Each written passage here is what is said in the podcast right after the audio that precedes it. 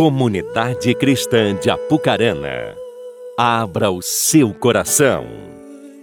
Momento da Palavra de Deus.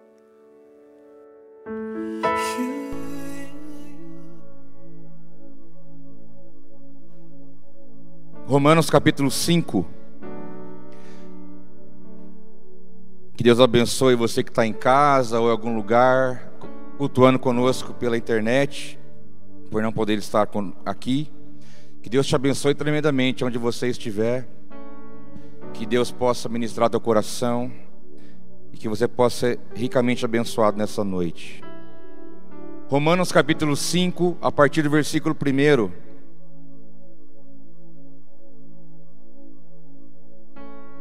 Diz assim: Tendo sido, pois, justificados pela fé, temos paz com Deus por nosso Senhor Jesus Cristo, pelo qual também temos entrada pela fé a esta graça, na qual estamos firmes e nos gloriamos na esperança da glória de Deus.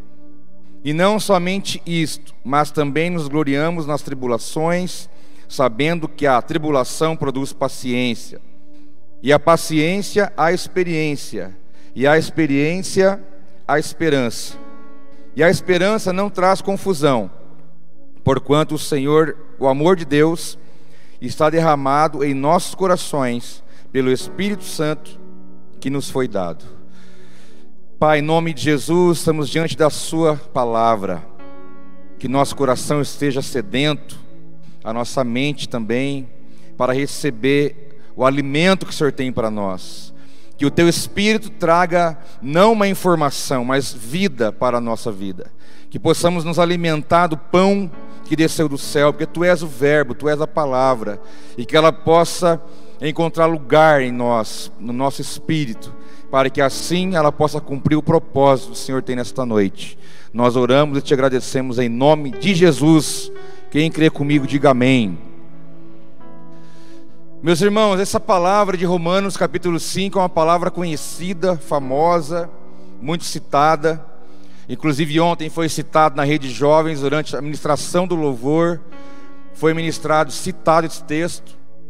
E é uma grande verdade, uma grande riqueza estar aqui, da parte de Deus. O texto diz que nós, sendo justificados pela fé, nós temos paz com Deus, e isso nos dá uma entrada a desfrutar da graça que Deus liberou sobre nós. Mas diz que nós nos gloriamos na esperança da glória de Deus. E não só nos temos esperança na glória de Deus, mas também temos esperança e nos gloriamos em outras questões da vida. Nós nos gloriamos pela esperança que temos na glória do Senhor.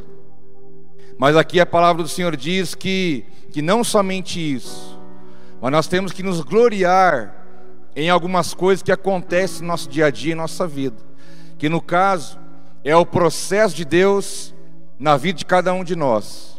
Nós entendemos que o apóstolo Paulo, quando escreve aqui aos Romanos, ele fala das coisas mais comuns do dia a dia da vida de uma pessoa, mas da vida daquele que entendeu a palavra e que conhece a graça e que mergulhou, que foi justificado pelo sangue derramado e ao ser inserido nessa realidade espiritual, nessa filiação, nessa paternidade, ao mergulhar na graça de Deus, ao ter uma esperança na glória dele, tem que ver como caminha, como anda, e tem que entender o que acontece em nós e através de nós na nossa caminhada cristã aqui.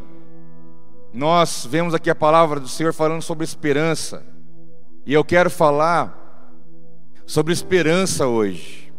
Nós vivemos num, num, num Brasil, num país de 211 milhões de pessoas. O Brasil é muito grande, é um continente. 211 milhões de pessoas habitam no mesmo, na mesma nação que você. Agora, desses 211 milhões, quantos, qual é o nível, qual é o nível da esperança desse povo todo? Como está o coração? Como está a vida? Como está a mente? Como está a alma? Como está o comportamento, a ação, a reação, como que está o sentimento desse povo todo. Porque no meio de 211 milhões de pessoas que estão no Brasil, nós temos ali aqueles que conhecem a palavra de Deus, aqueles que não conhecem tanto, aqueles que conhecem mais, conhecem menos, tiveram experiência, outros não tiveram, mas a palavra aqui diz respeito a alguém que conheceu a Jesus, conheceu a sua graça, conheceu a sua palavra, e então é com esse que a palavra do Senhor está tratando agora. No caso, eu e você. Em 211 milhões, é a palavra para você daquilo que Deus tem para ministrar teu coração nessa noite. Interessante que no processo que a Bíblia nos apresenta, existe uma sequência, existe uma matemática de Deus na vida do crente, na vida do filho que ele tem. Quando ele diz que, olha, não glorie só na graça de Deus, não glorie também só na justificação, mas glorie também nas tribulações. Dê glória, glorifique pelas tribulações porque a tribulação vai produzir um efeito. E aí então ele começa a colocar uma sequência do que é o processo de Deus na nossa vida. Não porque alguém quis, mas porque é assim a maneira como Deus trabalha. Ele diz: olha, a tribulação produz paciência. Na verdade, algumas versões traz perseverança. É a mesma palavra no original grego para paciência e para perseverança é a mesma palavra exatamente. Então Deus entende a paciência como perseverança e a perseverança como paciência. Mas ele fala: mas qual é o primeiro passo? É a tribulação. Glorie-se nas tribulações. A palavra tribulação vem de prensa. A palavra tribulação vem de pressão. Da prensa mesmo. A prensa, o lagar, o pisar da uva produz o vinho. A prensa na oliva produz o azeite. É a prensa. Literalmente falando, é a pressão. Deus fala quando você se sente pressionado, apertado, prensado mesmo, pela vida, pelas coisas, saiba de uma coisa: isso tem um objetivo, isso tem um porquê, tem um propósito, tem um alvo. Eu tenho um alvo com isso, porque quando eu permito a prensa na tua vida, eu quero te levar a um segundo nível, que é o nível da paciência e da perseverança. E nós entendemos que as coisas até que nós vemos como negativas, doloridas e difíceis, são coisas que Deus usa para nos abençoar. Pelo contrário, a visão não é que isso nos destrua, mas a visão de Deus é que isso venha nos aprimorar, que a visão de Deus é que isso venha nos melhorar, venha nos trazer maturidade. A prensa de Deus. Irmãos, eu conheci uma prensa da época do Velho Testamento. É uma pedra tão grande que um homem só não consegue girar vários homens para girar aquela pedra. E então o historiador diz que aquela pedra é girada, prensa-se a oliva, tira o óleo mais puro. Esse primeiro óleo mais puro do azeite, ele era direcionado à casa de Deus para acender a menorá. Era ofertado o primeiro óleo, o melhor óleo, óleo para servir no templo, para acender as lamparinas, a menorá, que é o candelabro. Aí a prensa vinha mais uma vez, e aí então se tirava a segunda classe de óleo que era usado na para você poder na gastronomia, para você usar na cozinha. E depois passava-se a pedra gigante assim pela terceira vez. E a terceira qualidade de óleo era usado para para cosmético, para remédio, para usar nesse fim, curar feridas, para fazer produtos, algumas coisas desse nível. Mas a prensa, ela existe para tirar dali o que há de melhor. Como a prensa de Deus na tua vida também existe para tirar de você o melhor. De você e de mim. A prensa, a pressão. E Deus vem para você e fala: olha, não se glorie só na justificação. Não se glorie só porque você está agora na graça de Deus mas glorie-se porque você também passa e enfrenta tribulações dessa vida. Problema seria, estranho seria se nós não enfrentássemos isso, já que a palavra diz que nós enfrentamos, mas ao passar por essa primeira etapa, entramos na paciência, na perseverança, que é o ato da expectativa de coisa boa, é a expectativa, é a espera em Deus de que também não vou ficar nessa questão só, tem alguma coisa depois disso. E então a palavra diz que a tribulação produz paciência, e a paciência produz experiência, que é o sentido de exemplo comprovado, aquilo que você experimenta de fato. Deus deixou bem claro para nós na sua, na sua palavra o que Ele espera de mim, de você, quando nós estamos diante dEle. Imagine se você diante de Deus, cheio de imperfeições, cheio de pecados, cheio de medos, um passado, como todos nós aqui temos, coisas ao qual temos motivo de envergonhar, cheio de situações para resolver, cheio de coisas. E quando nós estamos diante do Senhor, a proposta dele para nós é: provai e vede que eu sou bom. Diz o texto: provai e vede que Deus é bom. Fala, não fica só me olhando, não fica só me ouvindo, não fica só constatando o que eu faço, deixa de fazer. Não, provai. Vem, prova de mim.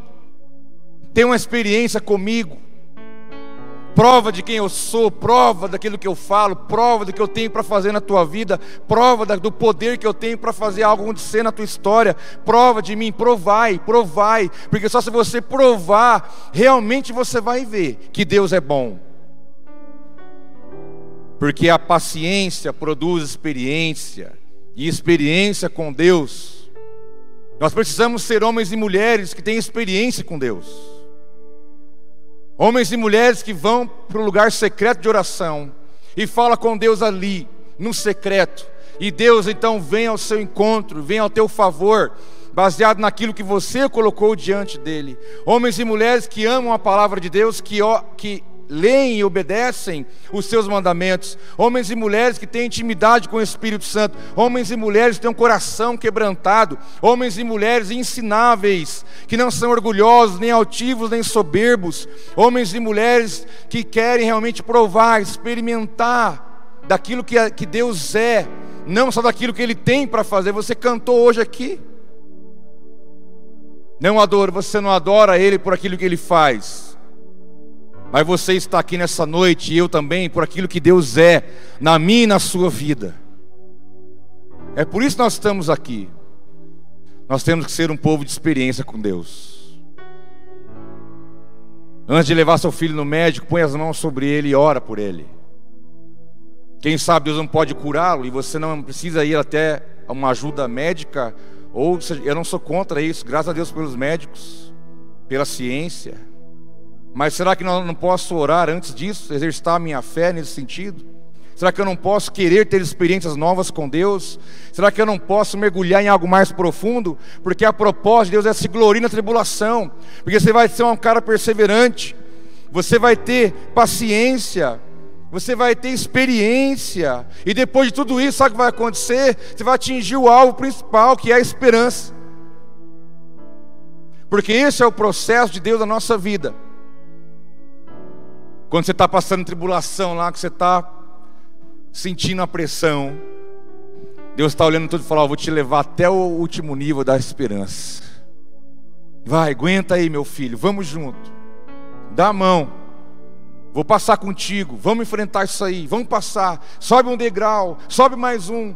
Quero que você chegar na esperança, você vai ver que valeu a pena enfrentar tudo isso e aceitar o meu processo na tua vida. E acontece é que muitos, quando começa Deus trabalhar e agir, a pessoa pula. Ela dá um passo atrás, ela pula, ela escapa, ela quer sair. Ela não quer submeter a um processo de maturidade, de trabalhar de Deus, da ação de Deus em nós pelo Espírito. Mas o mais importante, meus irmãos, é que a palavra diz que a esperança não traz confusão, mas ela traz paz. Ou seja, o resultado é só bênção para nós. Não traz confusão, traz paz. Sabe por que a palavra diz, último versículo? Porque o amor de Deus é derramado em nossos corações, pelo Espírito Santo que foi te dado. É um processo maravilhoso de Deus na nossa vida. Fácil não é. Muitas vezes é dolorido. Muitas vezes nós não entendemos. Muitas vezes no meio desse processo surgem perguntas da nossa parte. Muitas delas não são respondidas na mesma hora. Geralmente nós temos a consciência das respostas quando andamos um pouco mais. Mas Deus não prometeu que responderia tudo na hora, mas Ele disse que nós entenderíamos tudo no final e que Ele estaria e está conosco, conosco durante todo esse processo, porque a ideia dele é levar nós a termos esperança, e a esperança verdadeira que Deus tem é para os seus filhos. Porque o título dessa reflexão bíblica para você nessa noite é a esperança, um presente de Deus. Você vai entender um pouco mais aqui no decorrer o quanto que isso é um presente de Deus para nós. Não é um pensamento positivo, não é um conceito, não é uma teoria, não é uma, uma afirmação apenas, nem um sentimento, nem um pensamento mas a, esperança verdadeira que Deus tem para derramar é um presente de Deus para nós. E no meio de 211 milhões de pessoas, você sinta-se um privilegiado, uma privilegiada, porque você tem acesso a esse presente que Deus tem para derramar do céu sobre a sua vida. Porque o que é a esperança? A esperança é a expectativa de algo bom que vai acontecer é uma expectativa gerada, é uma expectativa colocada, plantada dentro de nós, é uma espera confiante. O salmista, no Salmo 39, versículo 7, ele diz: Mas agora, Senhor, que hei de esperar? A minha esperança está em Ti. Isso é aprendido, isso é desenvolvido. Sabia que você tem que saber discernir pela palavra aquilo que você recebe, aquilo que você desenvolve. Tem coisa que você só recebe da parte de Deus e aquilo é completo e aquilo vai fazer acontecer. Mas tem muitas coisas que Deus dá para você, derrama sobre a tua vida, mas é necessário desenvolver aquilo que Ele derramou. E o salmista diz: E agora, o que hei de esperar? Aqui revela um coração de um homem que esperou em outras coisas. Aqui revela um coração que teve uma expectativa em algo, em alguém, ou uma pessoa, ou uma situação. E ele pergunta: e agora? O que hei de esperar? Como quem diz: eu já esperei tanta coisa, mas ele mesmo responde a, a, aquela indagação do seu coração, quando ele termina o versículo dizendo: A minha esperança está em ti, porque isso tem que ser aprendido, experimentado, vivido. Nós podemos colocar a esperança em coisas, pessoas, sim, mas não podemos inverter, não podemos transferir, porque aquilo que é de Deus tem que ser de Deus. Mas a minha e a sua esperança, como diz o salmista, tem que estar depositada no Senhor. E agora? Que hei de esperar? Vou esperar em quê? Ainda bem que ele mesmo entendeu, ele mesmo aprendeu. Falou: A minha esperança está em Ti questão não é só esperar, mas é esperar certo. Porque esperançar é o, é o exercício da, da espera, como uma expectativa de algo bom. A palavra diz em Mateus capítulo 12, versículo 21, que diz: Em seu nome as nações porão a sua esperança. Essa palavra tem se cumprido, que quando esse, essa palavra foi escrita, muitos anos atrás, não havia muitas nações que temos hoje. Brasil nem sonhava existir, América muito menos. Nem Oceania, muitos países da Ásia não tinha, a Europa muito menor do que é hoje. Norte da África e algumas outras nações ali. Mas o texto diz: em seu nome, no nome de Jesus, as nações porão a sua esperança. Deus avisando e decretando que as pessoas iriam entender em algum momento de suas vidas que não teria outro lugar melhor, não teria outro lugar mais poderoso, mais eficaz, mais justo, mais verdadeiro para depositar a sua esperança, porque na verdade o povo, as nações estão desesperançadas. Muitos não esperam mais nada da vida. Muitos porque olham para trás, vê tanto erro feito, fala: "Por que, que vai ser de mim daqui para frente?" Ameaças, medo, insegurança, culpa, dor. Quantas coisas têm roubado os olhos do futuro das nações da terra. Quantas pessoas estão aborrecidas, cabisbaixas, vivendo um dia de cada vez, sem fazer planos, sem ter sonhos, sem buscar algo mais da parte do Senhor, porque não entenderam ainda. Mas a palavra diz que no nome dele as nações colocariam a sua esperança, e essa palavra se cumpriu sobre nós, porque hoje nós estamos aqui nesse Brasil com 211 milhões de pessoas, mas você é um desses que coloca a esperança em Deus.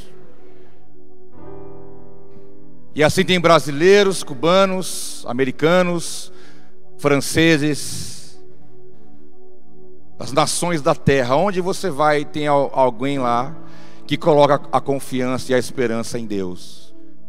Porque lá atrás foi falado: olha, as nações precisam converger as nações precisam olhar para esse alvo. As nações precisam entender aonde que elas vão ter que se colocar. E graças a Deus que esse Espírito Santo veio trabalhando e nos alcançou. O que seria de nós no dia de hoje? Se não tivéssemos a fé, a esperança, o amor de Deus, o acesso à palavra, às verdades. Como estaria a nossa situação, nossa casa, nossa vida? Mas graças a Deus essa, essa palavra que também era foi, é profética no tempo que foi falado, se tornou realidade na nossa vida. E hoje nós podemos bater no peito com muita humildade. Eu até ouvi ontem uma palavra que não existe. Alguém falou: "Você é desumilde". Eu achei engraçado, né? Você é desumilde. Falei, onde eu tiro isso? Mas com muita humildade nós podemos dizer, irmãos, Irmãos e irmãs, nós não somos nada, não podemos nada, mas a nossa esperança está nesse Deus forte que nós servimos. Isso eu não tenho dúvida, eu não tenho dúvida disso. Você não estaria aqui nessa noite, separado um tempo da tua vida para estar tá aqui na casa do Senhor. Você não teria separado um tempo do seu dia hoje para estar tá aí conectado a nós, ouvindo essa mensagem, se no teu coração não tem uma semente de fé e de esperança. Então eu só venho aqui te dar esse recado de Deus e dizer que Deus tem mais para derramar na tua vida, para te levar a algo muito mais daquilo que você já tem da parte dele. Que eu quero dizer também para você que a esperança não é fé e a fé não é esperança. Não podemos confundir essas coisas. São duas coisas diferentes e distintas. A palavra do Senhor diz em 1 Coríntios 13, versículo 13: Assim permanecem agora estes três: a fé, a esperança e o amor. O maior deles, porém, é o amor, diz o Senhor. A própria Bíblia traz a esperança e a fé como duas coisas diferentes. Porque você pode achar que a fé é o ato de esperar com uma expectativa de coisa boa, como a esperança é a expectativa de algo bom. Mas a, esperança, a expectativa de, de algo que algo bom se realize. A expectativa de que algo pode acontecer, algo poderá acontecer. Eu já espero, confiante que algo poderá acontecer. Mas a fé não é assim. A fé ela se apresenta dizendo para você: eu tenho certeza que isso vai acontecer. Eu tenho que abandonar a esperança e grudar na fé? Não, eu tenho que abraçar os dois. E quanto à esperança, você é convicto, você não é convicto da realidade, da verdade, mas só você crê que algo pode. A fé não, a fé diz vai, é certeza. Há uma convicção que isso vai acontecer. Não há como não acontecer isso. Não há forma disso não acontecer. A fé é algo muito mais profundo no Senhor, porque a própria palavra diz que a fé é a convicção e a certeza daquilo que você não vê, não vê, mas você espera no Senhor. Mas permanecem a fé, a esperança e o amor, o maior deles é o amor. De acordo com o texto aqui, até poético de 1 Coríntios capítulo 13, que fala sobre o amor e encerra com esse versículo, mas Fé e esperança não é a mesma coisa. Tem expectativa sim de coisa boa da parte de Deus, que pode acontecer. Mas sobe um pouco mais nisso e tenha certeza, ainda que você não está vendo, ainda que você não está vendo sinal nenhum, mas você crê no Senhor que isso não vai acontecer, já aconteceu. Só está esperando se concretizar, mas já aconteceu. Tomás de Aquino, São Tomás de Aquino, que é um grande escritor da história, ele diz: olha, o contrário da esperança é o desespero. Uma pessoa que entra no desespero é porque ela não tem esperança em nada. Ela é tomada pelo sentimento, tomada pelo medo, tomada por esse sentimento descontrolador que pode vir sobre nós. Mas ele diz que se a pessoa não está no desespero numa ponta, com certeza ela está na outra, que é uma pessoa esperançosa, uma pessoa que tem fé no Senhor. Segundo lugar, eu quero dizer para você que a esperança, ela tem o poder de transformar realidades. A esperança tem um poder transformador. Eu vou citar um, uma, momento histórico do, do Antigo Testamento para você entender o quanto a esperança é poderosa. No livro de Esdras, capítulo 10, já eu vou ler para você os dois versículos, mas eu quero situar você na história para você entender. E eu vou ler para você Esdras capítulo 10. Diz a história que Israel estava cativo pela Babilônia. O povo de Israel estava preso. Mais uma vez. Ou seja, o Egito não foi suficiente para ensinar. Por alguns motivos de desobediência e que não agradou ao Senhor, Deus permitiu que eles fossem exilados na Babilônia e anos ficaram lá. Mas quando eles saíram da Babilônia, o destino deles era voltar para Jerusalém, para sua terra, para aquilo que era o lugar deles. Então diz a palavra que um grupo voltou para Jerusalém, liderado por Zorobabel. E eles tinham a ideia de voltar para Jerusalém e reconstruir o templo que tinha sido destruído. Então diz que começaram a reconstruir Zorobabel, e mais alguns começaram a construir, reconstruir. Aí chegou um grupo de pessoas que não eram, que não adoravam o Deus de Israel, queriam ajudar na construção. Eles falaram: não, não pode, só nós é que podemos fazer isso. Esse grupo se revoltou, começou a trabalhar contra, começaram a querer estragar aquele trabalho, se levantaram contra aquilo. E os anos foram passando, e então o rei Artaxerxes falou: Olha, para a construção, para tudo, não vai reconstruir nada. E aí diz a palavra que nesse tempo histórico, mais ou menos 540 anos de Cristo, levanta-se então o profeta Ageu, levanta o profeta Zacarias e dá uma palavra de Deus, fala: Olha, continue, não pare. Deus quer que o templo seja reconstruído. E aí diz que alguns pararam, temeram a palavra do rei, e houve uma paralisação ali no processo de reconstrução. Mas aí diz que um outro grupo sai da, em direção à volta para Jerusalém, mais um grupo de judeu, de hebreu, que tinha ficado cativo lá no exílio, mais um grupo vem para Jerusalém. E esse segundo grupo vem liderado por Esdras. Esdras é um escriba e um sacerdote. Ele não é um profeta. E ele vem com esse segundo lote de pessoas rumo a Jerusalém para também reconstruir o templo. E ele começa a trabalhar nisso. E depois quem conclui esta obra de reconstrução é Josué e Zorobabel. Por isso que o segundo templo é chamado Templo de Zorobabel, porque ele ajudou na reconstrução, liderou. Então Esdras participou da volta para Jerusalém, da reconstrução do templo, mas o povo, quando voltaram de, de Babilônia para Israel, começaram a fazer aquilo que era desagradável a Deus. Então, Esdras, como sacerdote e escriba, ele começa a ensinar o povo, ele começa a trazer palavra para o povo de ensinamento, de direção, para que o povo permanecesse na presença de Deus, para que o povo permanecesse fazendo o que era agradável a Deus, e ele se debruçava sobre essa causa, lutava por isso, para que a ordem permanecesse, já que o povo estava recomeçando uma vida. E então no capítulo 10, quando Israel está começando a cometer pecados, surge uma situação no versículo 1 diz assim: Enquanto Esdras estava orando e confessando, chorando, prostrado diante do templo de Deus, uma grande multidão de israelitas, homens, mulheres e crianças, reuniram-se em volta dele. Eles estavam, eles também choravam amargamente.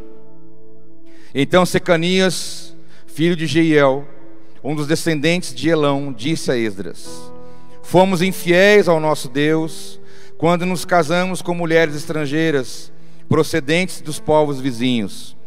Mas, apesar disso, ainda há esperança para Israel. Para você ter uma ideia que o templo já tinha sido reconstruído, Esdras estava ali diante do templo, prostrado, chorando, confessando, orando o pecado do povo. Ele sentiu o peso do pecado do povo. Os homens casavam com mulheres estrangeiras e misturavam seus povos, isso era desagradável a Deus. E quando Esdras estava ali, estava ali ajoelhado, chorando, uma multidão veio, e o interessante, começaram também com ele a ajoelhar, a prantear, a lamentar, a arrepender, prostrados, chorando, mulheres, homens e crianças, se juntaram a ele, diz a palavra, que choravam amargamente. Choravam amargamente, multidão, diante do templo, chorando amargamente os seus pecados. Como quem diz, e agora, o que será de nós? Estávamos ontem no exílio, trancados, escravos, sofrendo, apanhando, trabalhando que nem um escravo de verdade. Sem direito a cultuar o Senhor, sem poder ensinar nossos filhos. Estávamos fora da presença, fora da nossa terra. Agora que nós voltamos, eles temeram porque sabiam que o pecado poderia trazer consequências terríveis. E pensavam: o que será de nós agora? Mas diz o texto que levantou-se um homem. Você ouviu falar alguma vez de Secanias? Você ouviu falar de Jeremias, Isaías, Ezequiel, Josué, Moisés, Abraão? Mas você já ouviu falar de Secanias? Aí que está um homem aparentemente anônimo na história. Mas diz a palavra que Secanias, descendente de Elão,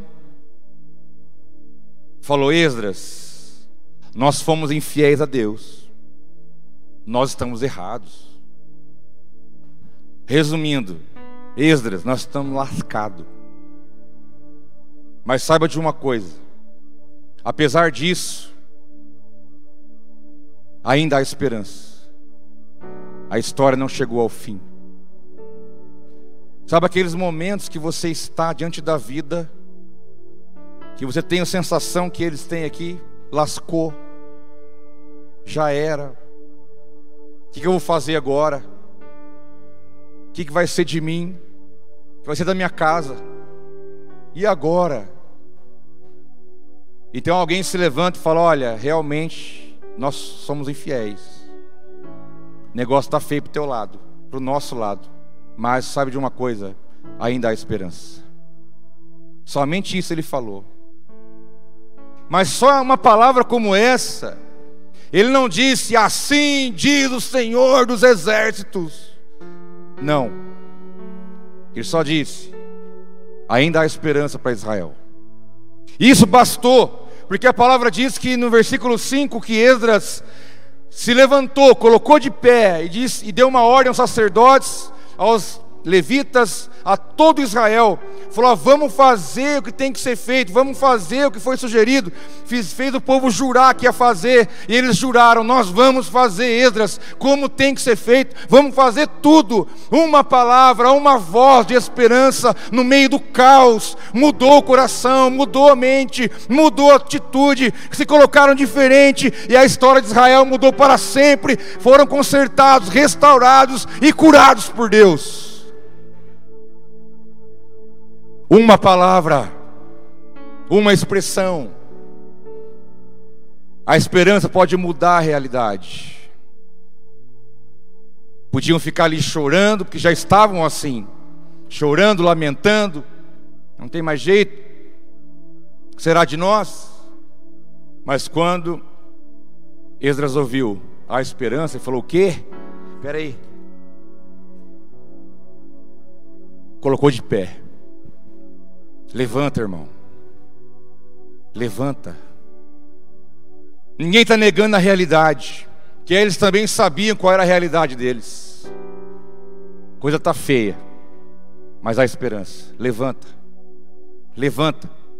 Eu não estou falando para você fingir que não está acontecendo nada, não. Você sabe qual é a realidade da sua vida, como eu sei qual é a realidade da minha, eu sei a realidade do nosso mundo hoje, também ele sabia a realidade deles aqui, mas ele disse: O que? Eu não vou ficar aqui lamentando o resto da vida, eu vou levantar, já que há esperança, então vamos fazer alguma coisa. E fizeram. Houve um concerto em toda a nação de Israel. Depois você pode ler lá a continuação da história. Mas porque uma voz de esperança se levantou. Mas sabe qual que é o melhor de tudo? Ouvir uma voz dessa é bom, mas melhor ainda é quando você é essa voz. Quando você fala, olha, a coisa não está fácil não, mas saiba de uma coisa, ainda há esperança. Meu Deus não está limitado, meu Deus não está de mãos atadas, seus ouvidos não estão fechados, suas mãos não estão encolhidas, ainda há esperança.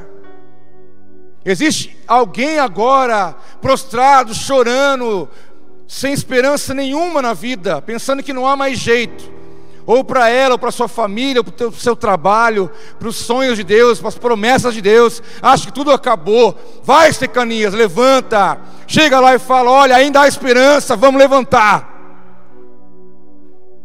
Seja você essa voz, meu irmão. Seja você essa voz. Já que nós somos os filhos do Senhor que habita essa terra, o Espírito dele está habitando dentro de nós. Nós sabemos que isso é derramado da parte dele, então nós temos aquilo que Deus já nos deu como presente. Então vamos levantar, não é no nosso poder, não é na nossa inteligência, não é na nossa própria vontade, mas é no poder do Espírito Santo porque isso não se explica humanamente. Ou é pelo Espírito ou não é. Porque o nome Secanias, o nome Secanias significa Deus habita. Deus habita. Se Deus habita em você, você então é essa voz que o mundo precisa. Não deixe de falar isso. Não deixe de se levantar com essa mensagem, porque a esperança transforma realidades. A esperança transforma coração. A esperança transforma família. A esperança transforma qualquer coisa que você pode imaginar. Porque ela tem esse poder, porque é Deus que derrama sobre nós. A esperança é muito mais do que um sentimento. Além de transformar realidades, é mais do que um sentimento. O apóstolo Paulo, em Romanos capítulo 15, quando vai citar uma palavra do Velho Testamento, de Isaías, o apóstolo Paulo citando uma, uma palavra messiânica, uma, uma profecia messiânica do livro de Isaías, está em Romanos 15, 12. Ele diz: Isaías também diz: brotará a raiz de Jessé, aquele que se levantará para reinar sobre os gentios. Estes colocarão nele a sua esperança, que o Deus da esperança os enche de toda alegria e paz, por sua confiança nele, para que vocês transbordem de esperança pelo poder do Espírito Santo. A esperança não é um, uma simples decisão do seu raciocínio. A esperança não é um pensamento positivo. A esperança não é uma teoria. A esperança é um presente de Deus. Que a sua Bíblia diz que a esperança derramada sobre nós pelo poder do Espírito Santo de Deus. Paulo falando: olha, a profecia messiânica, Jesus, Ele é a esperança total mas saiba de uma coisa: a esperança que traz paz, alegria e confiança, ela vem nos transbordar, porque ela é derramada sobre nós pelo Espírito Santo. Não é apenas um sentimento, não é só uma decisão, não é algo racional, não é algo que você fala agora vou ser assim, não. Ou você depende de Deus, ou você não vai ter, ou você crê que é pela fé que você recebe, ou nós não teremos. Mas você tem que entender que pelo Espírito Santo de Deus é que você recebe, porque você merece? Não, é porque Ele te ama e Ele tem prazer em abençoar a tua vida. Nós não merecemos nada disso, mas Ele decidiu te abençoar, derramando sobre você a esperança verdadeira, a esperança de verdade. Nosso irmão Jó, ele entendeu isso. Nosso irmão Jó entendeu. No capítulo 6, olha qual é, se esse discurso de Jó aqui, que eu vou ler para você, não tem a ver muitas vezes com o que nós temos escutado tanto hoje. Jó capítulo 6, versículo 11. Diz ele: Que esperança posso ter se já não tenho forças? Como posso ter paciência se não tenho futuro? Acaso tenho a força da pedra? Acaso a minha carne é de bronze? Haverá poder que me ajude? Agora que os meus recursos se foram? Tem algo mais atual do que isso? Esse é o poder da palavra. Ela nunca ficou, nunca vai ficar ultrapassada. Ela tem respostas para tudo e para todos. E em toda e qualquer época da história, até agora, e da história que ainda virá. Jó chega num ponto e fala: Como que eu posso ter esperança? Eu não tenho mais força. Como que eu vou ter paciência? Nem um futuro eu ainda almejo, não espero nada. Acaso eu tenho força de pedra? A minha carne é de bronze, é de ferro? Haverá algum poder que me ajude? Meus recursos foram todos embora, e agora? Acabou. Mas esse Jó estava num processo, ele estava no processo da prensa, ele estava no primeiro nível. Mas esse Jó, Deus foi trabalhando na vida dele. Ele passou da prensa, da pressão, da tribulação, foi para a perseverança, paciência. Depois ele teve experiência.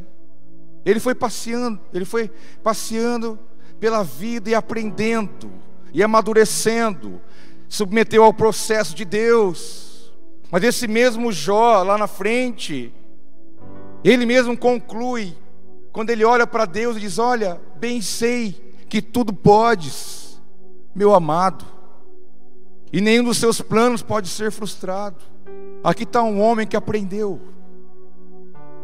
ele aprendeu que não era ele, ele aprendeu que não era na força dele, ele aprendeu que não adiantava ele ser um dos homens mais ricos da terra. Ele entendeu que nada, nem ninguém pôde fazer nada por ele naquele momento, mas ele precisou aprender na escola de Deus. E quando ele aprendeu, ele disse: Olha, bem sei, meu Deus, que tudo o Senhor pode, nada, nada, nada vai impedir, impedir o seu propósito na minha vida. Um homem que entendeu que a esperança é Deus que dá pelo processo da vida, da caminhada na fé. Rasteja, mas não para, pinga, mas não seca. Busca a esperança lá do fundo da tua alma e a sua fé, e vá em frente, porque assim como Jó lá contemplou os grandes feitos de Deus, nós também contemplaremos, porque Ele é o mesmo Deus de ontem, hoje e será o mesmo eternamente. Muitas vezes de manhã, Deus me levou a orar por corações eh, que estavam desistidos. Deus falou literalmente comigo: tem corações desistidos aqui. Corações que deixaram de crer, corações que deixaram de esperar, corações que acham que algo que poderia acontecer não vai, ou algo que quer que aconteça não acontece ou algo que um dia sonhou, planejou, rabiscou, já viu até a cor, sentiu o sabor, mas já acha que aquilo já não, não tem mais sentido. Pela caminhada da vida, o coração desistiu. Planos engavetados, projetos engavetados, frustração, como o Elinho mesmo falou domingo passado. Promessas que Deus fez e que em algum momento da tua vida você achou que, que aquilo ficou para trás corações desistidos. O Senhor testificou depois, pessoas mandaram mensagem dizendo: Olha, eu era essa pessoa. E sabe da verdade, todos nós, em algum momento da vida, podemos ficar assim. Sabe, parece que não é mais, parece que passou o time, parece que não, já não é mais tempo, parece que já Deus não é, já era, não tem mais, não volta, não vem. Parece que eu já desisti dentro de mim de algo que outrora era vivo da parte de Deus, um sonho, uma intenção, uma vontade, uma idealização. Mas nós não podemos deixar que esse mal entre no nosso coração, porque nosso Senhor continua o mesmo. Ele permite os processos na nossa vida, na história da humanidade, mas ele continua o mesmo. Há esperança em Israel. Há esperança. Deus continua o mesmo. Ele continua do exato, o exato mesmo jeito que sempre foi. Agora saiba de uma coisa, tudo isso que nós vivemos vai se tornar testemunho para a glória do Senhor. O mesmo apóstolo Paulo conclui aqui em Romanos 15, versículo 4, dizendo: Pois tudo que foi escrito no passado, ele falando sobre a questão da profecia de Isaías, sobre as questões do Velho Testamento, ele fala: Pois tudo que foi escrito no passado foi escrito para nos ensinar, de forma que, no, por meio da perseverança e do bom ânimo procedentes das Escrituras, mantenhamos a nossa esperança. Paulo está dizendo que na versão ultra, mega, hiper atualizada, olha, dá uma olhadinha para trás, aprende com o erro dos outros, e aprende com os acertos também, e saiba que tudo que aconteceu lá é para ensinar você hoje.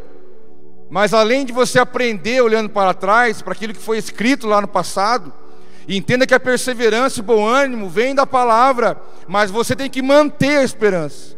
Você tem que zelar, você tem que pegar e se cuidar muito bem, porque é isso que Deus dá para você, mas você tem a obrigação, a responsabilidade e o compromisso de se manter na esperança.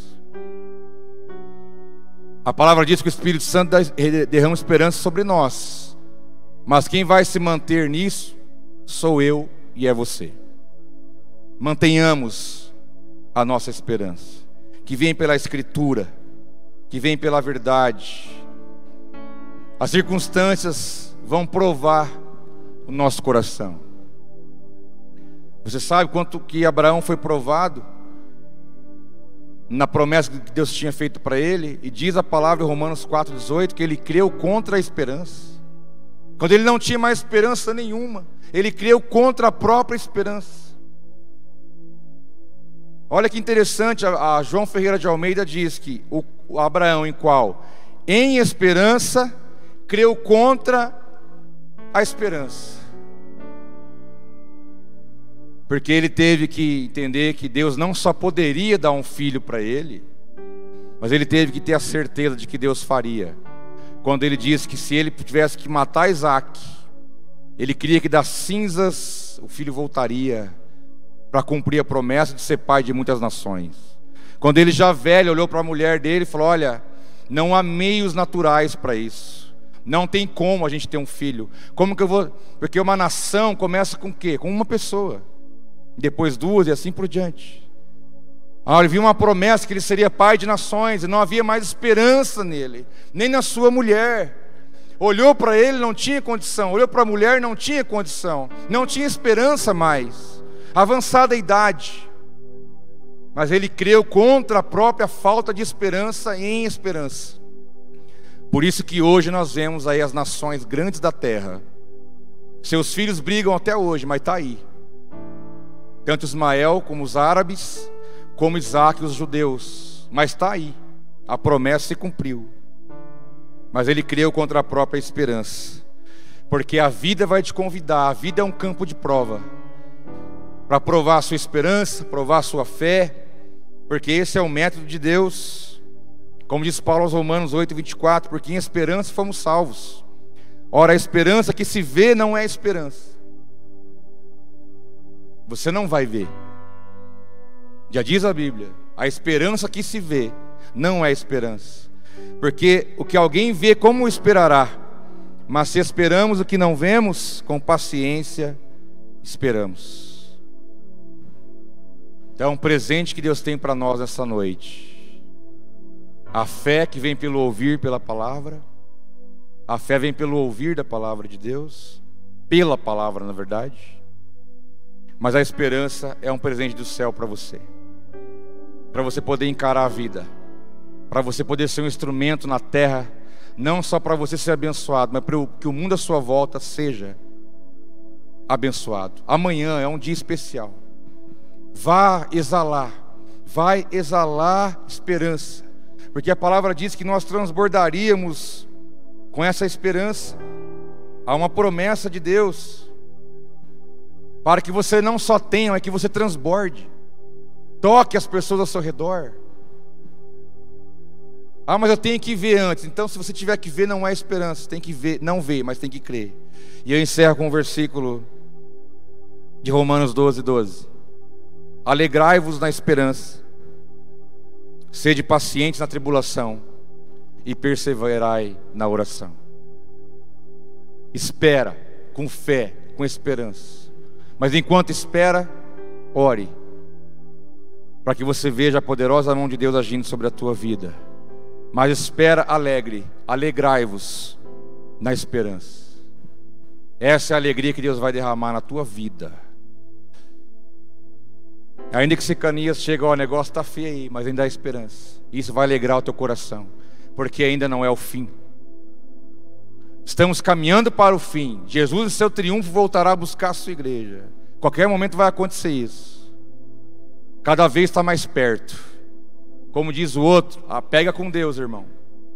Que está muito mais perto do que você pode imaginar. Esse dia eu falei para um cara: Meu, pega essa poupança aí e gasta, cara. Porque o anticristo vai usar seu dinheiro. Vai, vai, vai viver, vai gastar, vai desfrutar, vai, né, vai usar. Abençoa a obra de Deus também. Senão o anticristo vai vir e vai usar tudo isso aí. Você que tem poupança gorda aí, irmão, tá? Tá aí um, um conselho. Vai desfrutar, o dinheiro é teu servo, você não é servo dele. Porque logo nosso Jesus vai vir. E quando ele vier, dinheiro não vai valer nada. Quem quer dinheiro? Para que dinheiro? Se ele é o dono do ouro e da prata, andaremos nas ruas de ouro que ele mesmo fez, o ouro que não existe aqui uma cidade construída especialmente para você.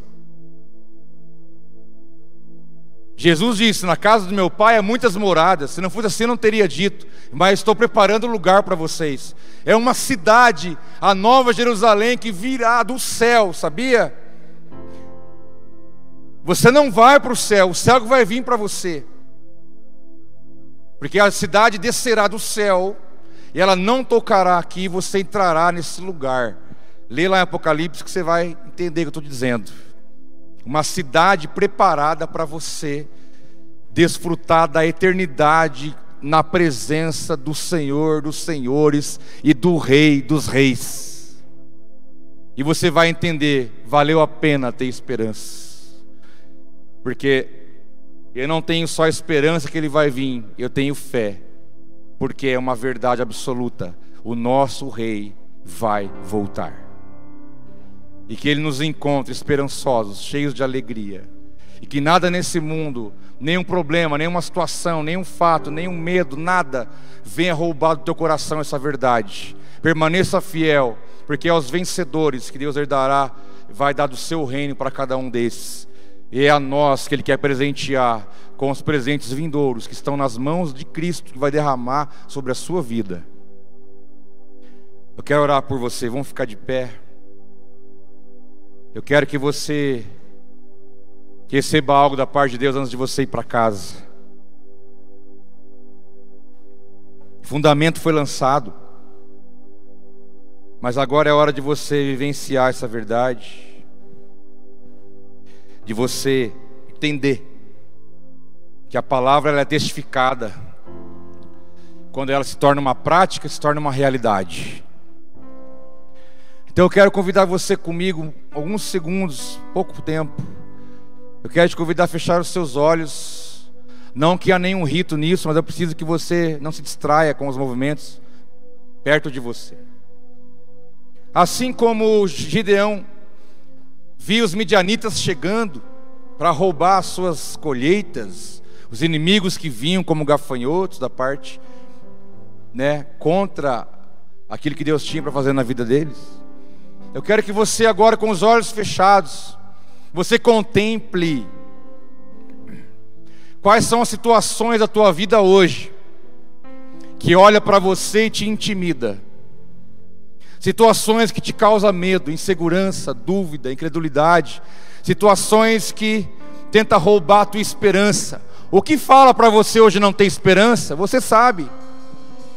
Eu quero que você olhe diante de você mesmo e que seja numerado na tua frente pessoas, situações, palavras, passado, presente, coisas que você já ouviu e viveu, erros, pecados, limites. Coloca diante de você, meu irmão. Porque hoje é noite de você se reposicionar diante da presença de Deus, pelo poder do Espírito Santo que está aqui nesta noite, neste lugar. Eu quero que você coloque diante de você porque você vai falar algo para tudo isso. É um reposicionamento seu, como filho, como filha de Deus, diante daquilo que se apresenta te ameaçando, daquilo que fala para você, não vai acontecer, daquilo que te fala, olha, desiste, não tem mais jeito, daquilo que te fala, ó, oh, já era, não, não, a palavra do Senhor diz que o óleo, a unção, despedaça todo jugo. E nada, nem ninguém vai roubar de você. Porque o Espírito do Senhor vai derramar sobre sua vida a esperança verdadeira que Ele tem para ministrar teu coração. Mas olhe bem, eu quero que você olhe bem, olhe nos olhos, olhe nos olhos daquilo que está diante de você o que desafia o seu trabalho, o teu casamento, a tua finança, o teu ministério, o teu chamado, os seus filhos. Olhe para a tua frente, contemple o que está hoje tentando te intimidar. Isso vai cair hoje pelo teu reposicionamento no nome de Jesus. Continue aí no Senhor. Se abra os céus, no teu reino vem. Nossa fé está no nosso Deus. E se abra os céus, no teu reino nossa fé está no nosso Deus. Que se abra o céu, o teu reino vem. Nossa fé está no nosso Deus. Que os céus fechados se abram teu reino venha mover. Nossa fé e esperança estão em Deus, grande Deus. Que os céus fechados se abram, teu reino venha mover. A nossa fé e esperança estão em Deus, grande Deus. É um reposicionamento em nome de Jesus. A palavra diz que a esperança é derramada em nossos corações e nós transbordamos pelo poder do Espírito Santo. Isso é algo espiritual, é um presente do céu para a tua vida. Para você poder viver, sonhar, planejar e viver não só os teus sonhos, mas que você viva o sonho de Deus para a tua vida. Que você viva o sonho de Deus para a tua família, para a tua casa. Nenhuma situação, nenhum fato, nada vai impedir você de andar como um homem ou uma mulher cheio do Espírito Santo, cheia de fé e de esperança, para poder abençoar, para mudar realidades. Mude a realidade da sua casa, mude a realidade do seu trabalho, mude a realidade do seu coração se levante, coloque de pé, assim como Esdras. Levante-se no poder do Espírito Santo. Levanta, levanta, irmão. Levanta, minha irmã. O Senhor te convida. O Senhor te chama. Põe-te em pé e falarei contigo. Oh, cheia da basura e andará. Põe-te em pé e falarei contigo, assim diz o Senhor. Cheio, que os céus fechados se abram, oh, alabaxuri andará. venha mover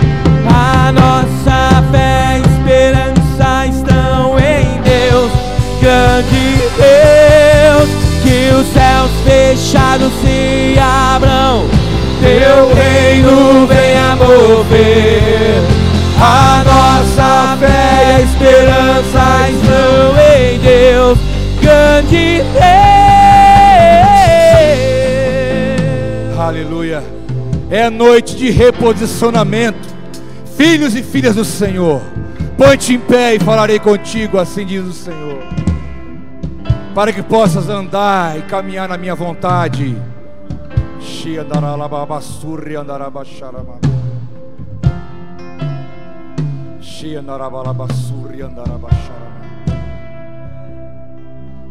Para que possas andar na minha vontade, assim diz o Senhor nesta noite. Pai, nós te adoramos, te glorificamos, te damos glória pelas tribulações, pela graça, pela misericórdia, pelas tribulações que nos levam à paciência, à perseverança, que nos levam à experiência e que nos conduz à esperança. E pela esperança temos, temos fé no Senhor. Pai, eu quero abençoar a vida do seu povo que aqui está, as suas famílias.